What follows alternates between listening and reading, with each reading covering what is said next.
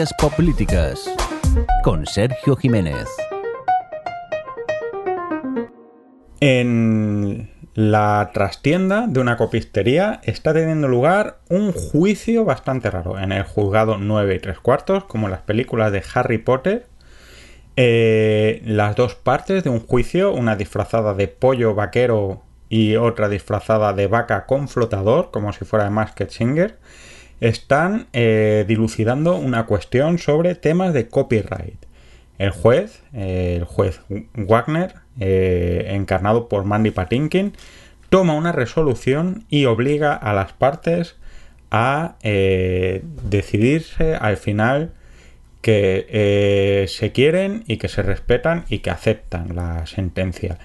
Por si no lo sabéis, esta es eh, la curiosa y estrambótica trama de la última temporada de The Good Fight que acaba de terminar hace poco más o menos un mes y que ha sido todo un alegato y toda una explicación de cómo funciona y por qué es importante el Estado de Derecho por mal que funcione y cómo esta debilidad eh, está haciendo que precisamente nuestra sociedad se debilite.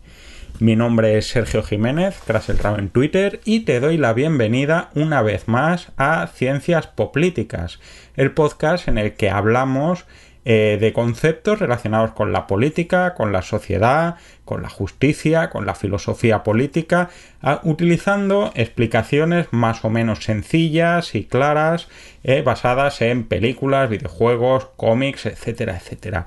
Y bueno, eh, tenía pensado otro programa, pero ¿para qué negarlo? La quinta temporada de Good Fight me ha enamorado absolutamente, eh, no solo por su sentido del humor, sino por cómo ha llevado toda la trama de juez Wagner. Habrá algunos spoilers sobre esto, avisados estáis, avisadas estáis. Y además coincide, pues bueno, con, un momento complicado para el Estado de Derecho, eh, no solo en Estados Unidos, sino también en España, ¿no? Llevamos tres años con el Consejo General del Poder Judicial eh, sin renovar, caducado, eh, hablando, discutiendo sobre la politización de los órganos de gobierno de los jueces. Tenemos a jueces tomando decisiones sobre eh, la sanidad pública en tiempos de la pandemia, si deben o no deben abrir los bares, si hay que dejar salir a chavales en cuarentena que están de viaje de estudios en Menorca y que no han tenido Mallorca y no han tenido ninguna precaución poniendo en riesgo a terceras personas eh, tenemos otros jueces que toman sentencias raras como obligar a los médicos a utilizar terapias alternativas con personas enfermas. Y eh, tenemos un sistema acusado muy habitualmente por sentencias distintas, por, por decisiones jurídicas eh, polémicas, pues como injusto, bien sea por racista, bien sea por machista, bien sea por clasista, por ciertos de cosas. Y esto eh, es lo que nos lleva o lo que me lleva a querer hablar de este tema. Y es que es una pregunta muy importante. Eh, porque está funcionando el Estado de Derecho, está bien, está sano o lo hemos matado. ¿Qué hace falta para que el Estado de Derecho funcione y por qué está pasando un mal momento y hacia dónde nos podemos dirigir si avanzamos en esta línea? Pues bien, de eso vamos a hablar ahora.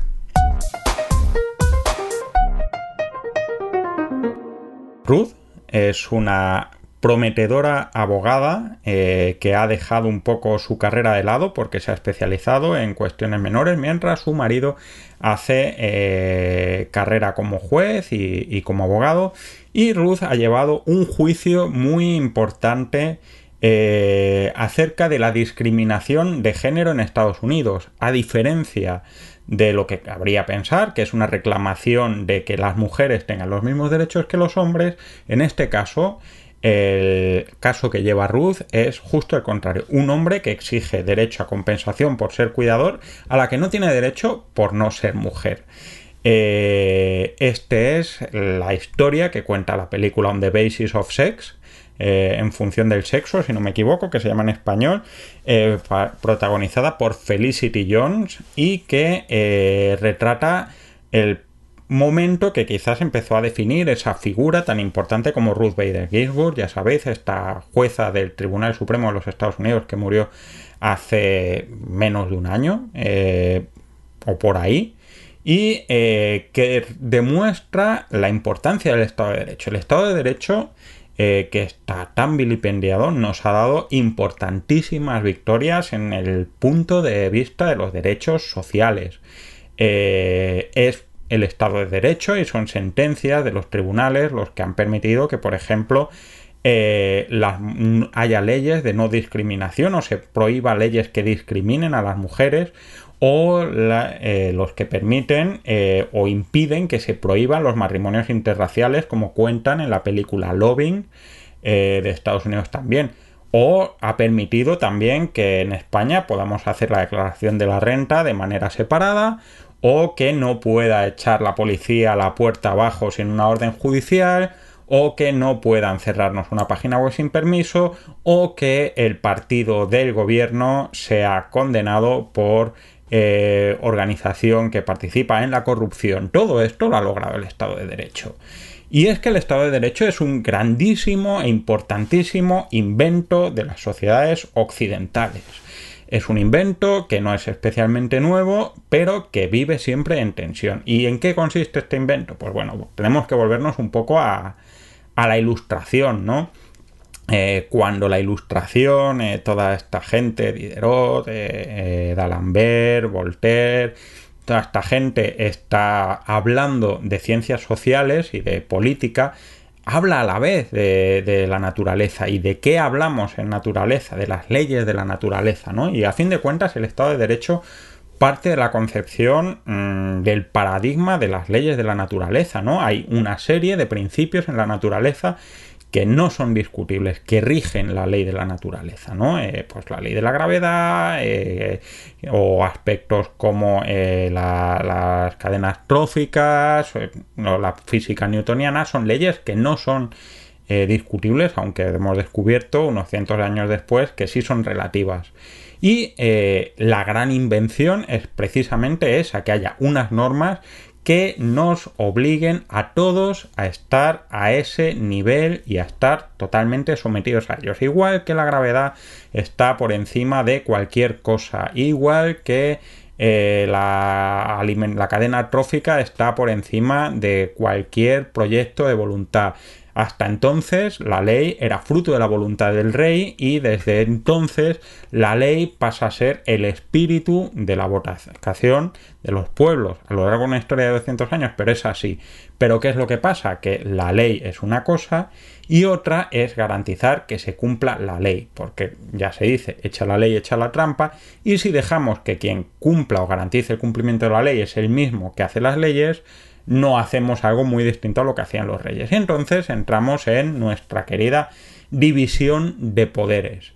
Eh, si habéis visto algún capítulo de los cientos de miles de temporadas de las decenas de versiones de ley y orden, eh, habréis oído hablar de la importancia de la administración, de la policía para perseguir el crimen y del sistema judicial para garantizar el cumplimiento de la ley. Y esto es eh, lo fundamental, creamos un poder eh, del Estado o damos una función del poder del Estado a unos órganos que básicamente lo que hacen es garantizar que la ley se cumple, mm, pase lo que pase, sea quien sea quien delinca.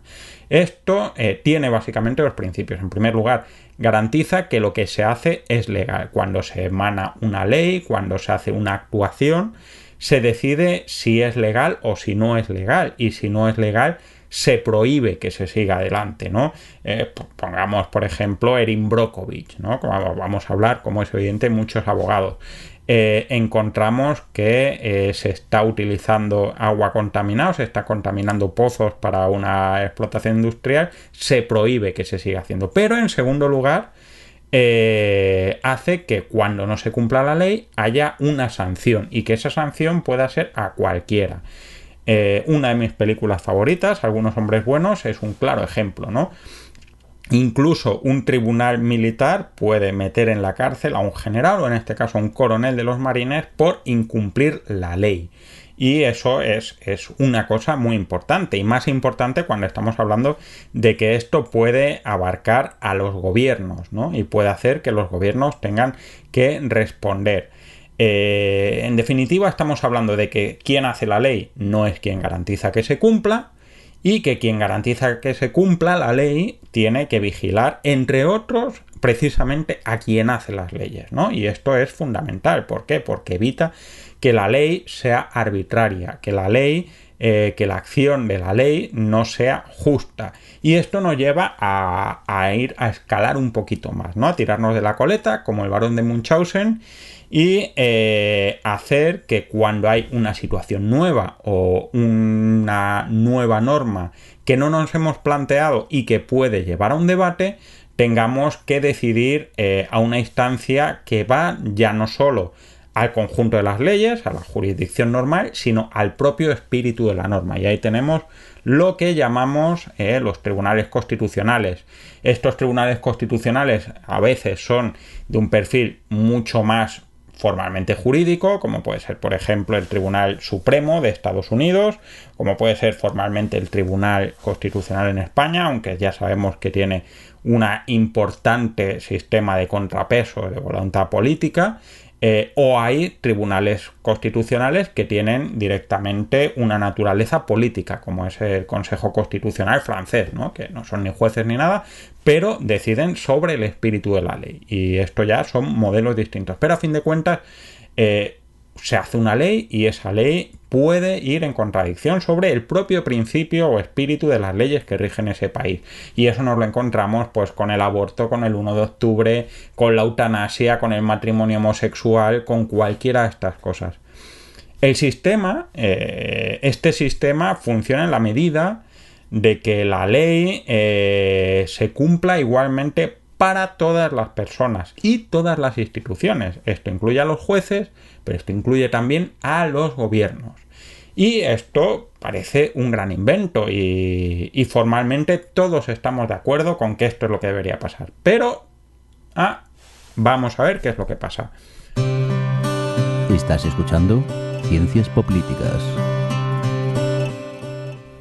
El abogado John Cleese, eh, bizcochito, se toma aire, eh, se levanta, echa un chorre de agua en su vaso, bebe, mira al jurado y lanza una larga perorata hablando de por qué eh, las emociones de su cliente pueden hacer que justifique que le haya dado un bofetón a un psicólogo. Eh, John Cleese, el bizcochito de Ali McBeal, es el primer ejemplo o el más claro que se me ocurre de uno de los principales problemas que encontramos en, la raíz de la crisis del Estado de Derecho tal y como lo entendemos, que es la posmodernidad, ¿no?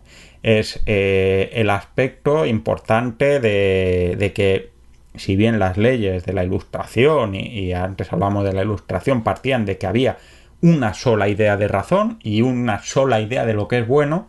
La posmodernidad, que es lo que viene después de la modernidad, es un nombre muy bien puesto, eh, parte de que no hay solo un bueno, sino que lo que yo sienta o lo que sientan otras personas o que otras prioridades pueden ser por lo menos igual de buenas, igual de legítimas. ¿Es esto cierto? ¿Es esto incierto? Cada uno puede tener su opinión. Yo tengo una opinión más o menos formada, pero en el fondo no es importante. La cuestión es que eh, con la posmodernidad, con, la aparición de nuevas ideas de lo que es lo correcto, empieza a ser difícil eh, entender cuál es el principio de la ley y de lo justo. Eh, ¿Qué quiere decir esto? Que a veces nos vamos a encontrar con que hasta hace poco el bien era eh, el derecho de empresa y la producción industrial y la propiedad privada y ahora nos preocupa más el medio ambiente, pero el medio ambiente puede estar chocando con los puestos de trabajo, como hemos visto en un montón de tramas de películas y series, ¿no? Y esto eh, hace que una decisión judicial pueda ser por un lado o pueda ser por otro, pero una de las partes no va a estar satisfecha. Y antes, esto era, bueno, pues el, juez lo ha decidido, por así decirlo, pues estar más o menos de acuerdo. Pero ahora nos encontramos con que este concepto de posmodernidad y de que distintos puntos de vista tienen eh, la misma legitimidad, hacen que esa opinión, ese dictamen judicial, esté en entredicho, ¿no? Y esto nos lleva a eh, la siguiente cuestión, que es precisamente cómo esa ley eh, es en sí misma injusta porque defiende unos valores o unos principios que no son los principios de, eh, de otras sociedades. Pues, por ejemplo, todo el tema del Black Lives Matter, ¿no? El concepto de que el Black Lives Matter, más allá de que sea o no sea eh, justo, y hablamos de este tema en Estados Unidos y de cómo funciona el Estado fallido, el hecho de que la consideremos que, por ejemplo, el tema de los sentimientos, de cómo se hieren los sentimientos de la gente con el nombre de las calles, con la universidad, con eh, las frases que utilizan los profesores, con determinadas expresiones, etcétera, etcétera, nos lleva a judicializar, a decir, esta ley es insuficiente para proteger distintos sentimientos mientras estamos protegiendo otros. En España lo tenemos muy fácilmente, es, es generalmente eh, más ofensa, una ofensa contra un sentimiento político que contra un sentimiento religioso. Eh, no digo que sea ni bueno ni malo, es el acuerdo al que hemos llegado, ¿no?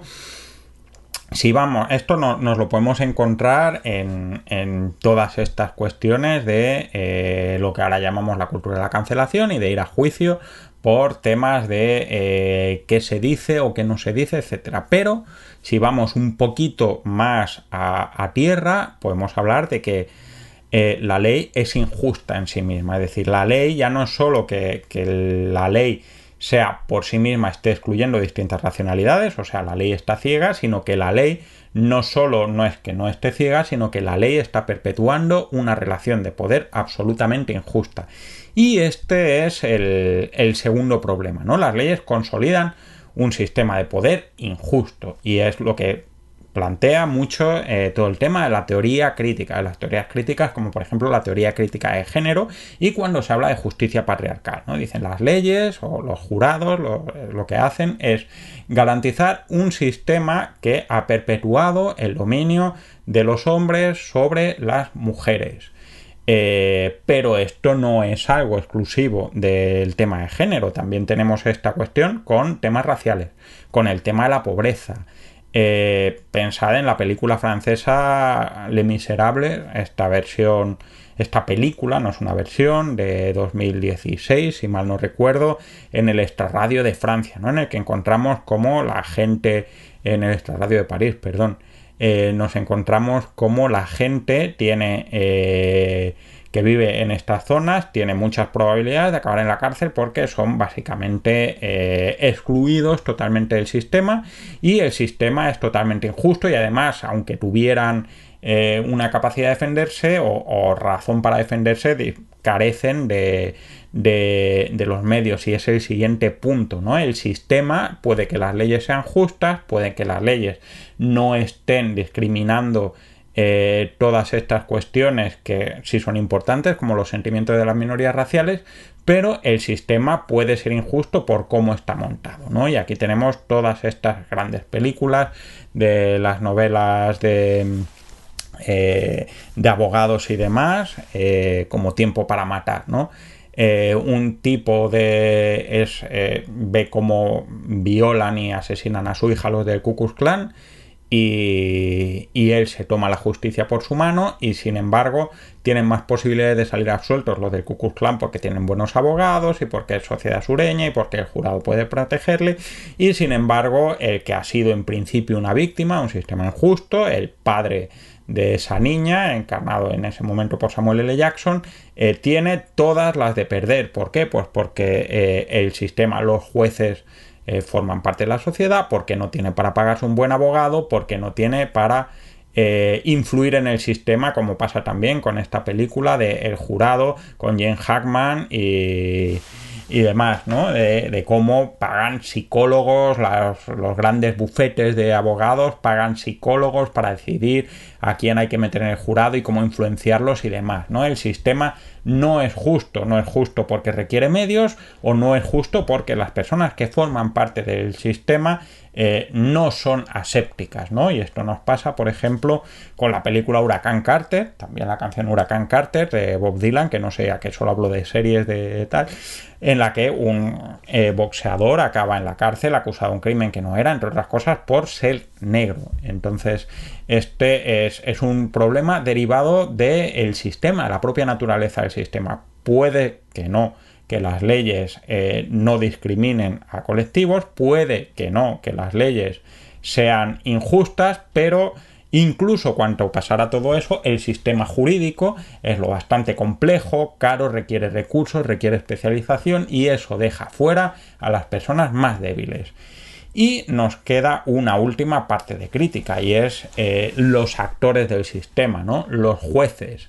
Eh, los jueces son personas totalmente manipulables o, influenciables o tienen un punto de vista muy determinado y eso eh, lo podemos ver por ejemplo en la película El juicio de los siete de Chicago, ¿no? Como la actitud del juez respecto a la guerra y respecto a los acusados condiciona enormemente el derecho a su defensa y a ser juzgado de manera justa, ¿no? Esto vemos también en todos los casos de, corrupción, en The Good Fight, eh, con los distintos jueces, como hay jueces más conservadores, como hay jueces más liberales, como está ese dossier 86 de la temporada pasada, en el que los jueces eran manipulados o influidos por eh, actores de fuera del sistema para que tomaran decisiones, etcétera, etcétera. Es decir, ¿qué problemas podemos encontrar? Pues en primer lugar, las leyes no recogen distintas sensibilidades que existen. En segundo lugar, las leyes eh, no son justas porque consolidan un sistema de poder eh, que no es justo y que se basa en la opresión de un colectivo. En tercer lugar, la estructura del sistema impide que la gente con menos medios pueda adaptarse al sistema y por último los actores del sistema no son neutrales ese órgano que tiene que garantizar que se cumplan las leyes está influido de manera muy importante por sus preferencias ideológicas, eh, puntos de vista culturales, etcétera, etcétera. Y estas son las principales críticas que tenemos en este momento y lo que hace que muchos consideren que el Estado de Derecho esté roto como mecanismo. ¿Es esto lo que pasa? Vamos a ver. Ciencias Políticas en Sons Podcast. El juez Wagner acaba de decidir que el estado de Illinois no se tiene que dividir en dos porque eh, el acuerdo que se supone que tenía que haber eh, legitimar esa decisión no es un acuerdo que sea válido. Eh, el público, que hasta entonces le ha jaleado y le ha animado, entra en cólera y le saquea de la misma manera que eh, la turba saqueó el 6 de enero de 2021 el Capitolio porque estaba insatisfecha. ¿El Estado de Derecho en sí mismo está roto? Pues no lo sé si está roto. En realidad la mayoría de los problemas que hemos dicho no afectan tanto al Estado de Derecho como a un montón de cosas que rodean al Estado de Derecho en sí mismo y a la judicatura y que realmente eh, encuentran su visibilidad en ella. En primer lugar, hay ámbitos difíciles de decisión. Ahí, desde luego, tenemos que decidir cómo tratar a las minorías que no han sido representadas en nuestro espíritu de la ley, cómo integrar esas sensibilidades y cómo hacer esto sin hacer daño a otras sensibilidades y cómo encontrar un punto de acuerdo. Pero eso no es una función del sistema judicial. No es el sistema judicial el que tiene que decidir eh, cuál es el lugar de los sentimientos de las minorías. Sería hacerse trampas al solitario, ¿no? Y esto lo encontramos muchas veces cuando hay jueces que toman decisiones que un poco trascienden eh, el papel de decidir lo que es justo y lo que no es justo y un poco intentan cambiar la ley por el ejercicio de su norma. Y ese es el primer lugar, ¿no? Eh, decidir lo que es el, marco, lo que es la ley para que algo sea justo, no es una función de los jueces, sino del legislativo y, más a largo plazo de la sociedad. No podemos esperar que los jueces decidan esto cuando como sociedad no hemos llegado a un acuerdo de este punto. En segundo lugar, eh, el hecho de que la ley sea materialmente injusta. La ley puede ser injusta, pues posiblemente haya muchas leyes injustas, eh, pero de nuevo no es una cuestión de los jueces. ¿Por qué? Porque los jueces lo que tienen que hacer es cumplir la ley. Porque cuando los jueces deciden por encima de la ley o deciden eh, precisamente cambiar la ley con el espíritu de sus sentencias, lo que están haciendo es crear un sistema arbitrario en el que la ley dependerá de quién es el juez al que le está tocando juzgarte. Esto ya de por sí es relativamente grave eh, cuando hablamos de temas más puntuales, si tú has atropellado a alguien o no, si tú has cometido un delito de una manera o de otra, pero no podemos entrar en la idea de que eh, un juez decida qué ley es válida o cómo hacer cumplir la ley según este tipo de preferencias. Y esto es un matiz importante. En tercer lugar, el sistema es, es absolutamente injusto. Pues el sistema es injusto. Pero esperar que sea precisamente la última parte del sistema, que es cuando se juzga a una minoría racial, o a una persona, teniendo en cuenta sus recursos de pobreza, discriminación racial, etcétera, etcétera, que sea esa la solución, es quedarnos en el último eslabón, que posiblemente no sería poco, ¿no? Eh, estaría y sería maravilloso que al menos las personas de minorías raciales o sin recursos tuvieran abogados mínimamente igual de buenos y solventes que alguien que tiene medios para pagárselo. Pero volvamos a pensar en que eh, la justicia económica y, la pobreza y la exclusión social es algo que tenemos que arreglar como sociedad, no de manera judicial. Eh, hay que añadir también el hecho de que muchas veces estamos hablando de introducir acuerdos o de cambiar parámetros que son difíciles de juzgar y que no habíamos excluido eh, de nuestros sistemas porque precisamente son complicados. ¿no? Por ejemplo, cuando hablamos de delitos de intención, de pensamiento, de la carga de la presunción de inocencia, son aspectos realmente complejos porque eh, realmente estamos hablando de que la presunción de inocencia o la carga de la prueba o los agravantes de daño contra los sentimientos son elementos lo bastante esquivos como para que tocar cualquier palo de esos sea eh, un aspecto complicado. Ojo, tampoco quiere decir que no se pueda tocar. Eh, presuponer, por ejemplo, eh, que el riesgo de una persona que tiene una acusación de malos tratos, que tenga en contacto con su familia, pueda generar una suspensión cautelar de sus derechos de visita a sus hijos o hijas, es algo que hay que plantearse. No quiero decir que sea lo mejor o lo peor, está muy por encima de, de mi grado de pago. ¿Está vulnerando el sistema de derecho y la presunción de inocencia? Pues no creo que más que, que la prisión preventiva para alguien eh, por según qué cosas. Pero bueno, esto ya hay jueces y hay abogados, posiblemente cada uno tenga su punto de vista. El punto que más nos gusta, ¿los jueces son fiables? Pues eh, los jueces no son fiables y no creo que sea ninguna sorpresa pero tenemos que entender que el Estado de Derecho se basa en la valoración en conjunto del problema. ¿Qué quiere decir? Que no es tan grave que un juez sea más o menos fiable como que si un juez no es fiable, cuando tú puedas recurrir.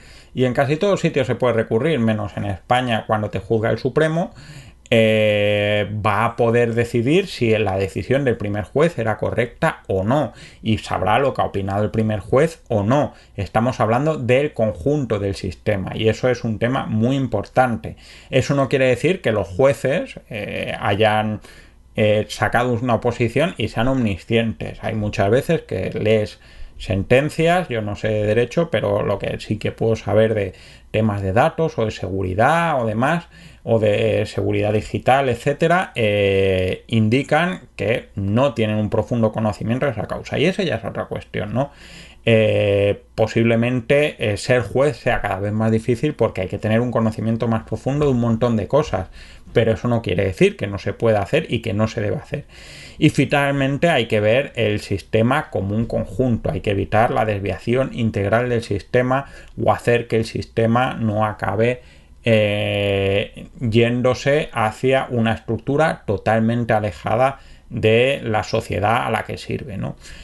En definitiva, eh, como bien dice eh, el, lobista que financia al juez Wagner y que es un, remedo, una parodia de uno de los hermanos Koch, lobista estadounidense eh, ultraconservador, bastante complejo como persona.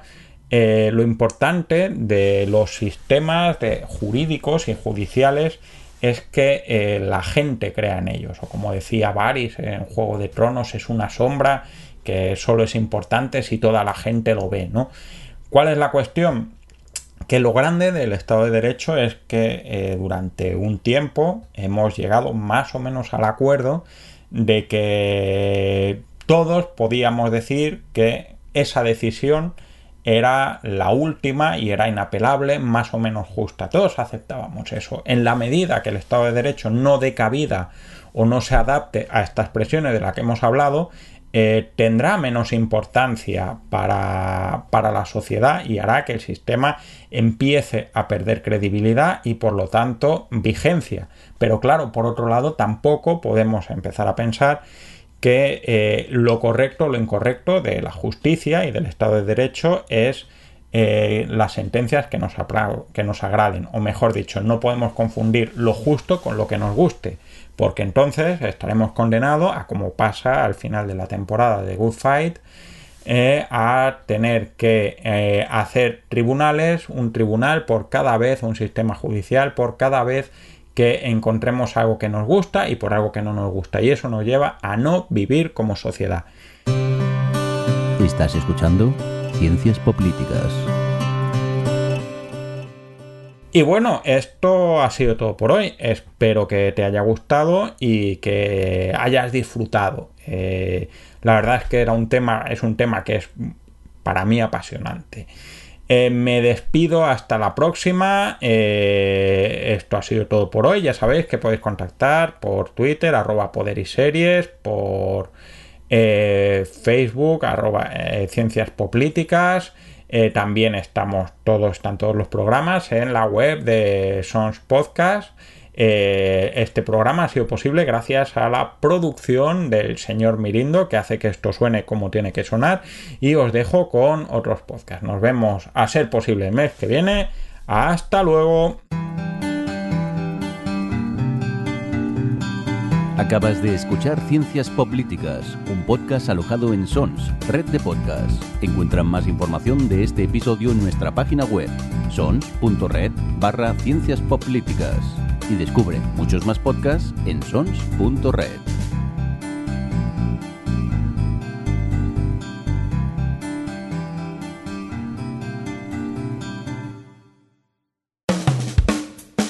En Sons hay podcasts para todo el mundo.